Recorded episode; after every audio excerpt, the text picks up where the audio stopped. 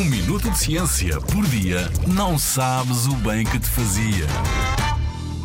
Os pepinos do mar são vegetais? Têm a forma de um pepino? Têm sim. E são rugosos como os pepinos. Pouco mais até. É verdade que alguns pepinos do mar podem ser muito parecidos aos pepinos que colocamos na salada, mas os pepinos do mar não são frutos que nascem de plantas, são animais. São primos das estrelas do mar e dos ouriços do mar.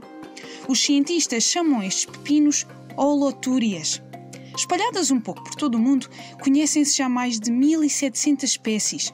Só existem em ambientes de água salgada e têm um papel muito importante nos locais onde vivem.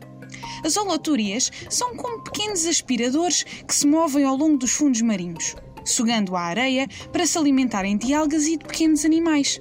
Enquanto o fazem, remexem todo o caminho por onde passam e desfazem o próprio alimento em partículas cada vez mais pequenas que servem de alimento a outros organismos.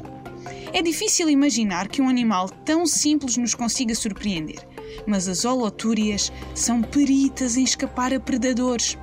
Para os distrair, recorrem a uma arma secreta. Quando um predador se aproxima e as ameaça, as holotúrias contraem os músculos e expelem parte dos seus órgãos para fora do corpo. Assim, os predadores ficam entretidos com aquele petisco, enquanto as holotúrias têm tempo de fugir.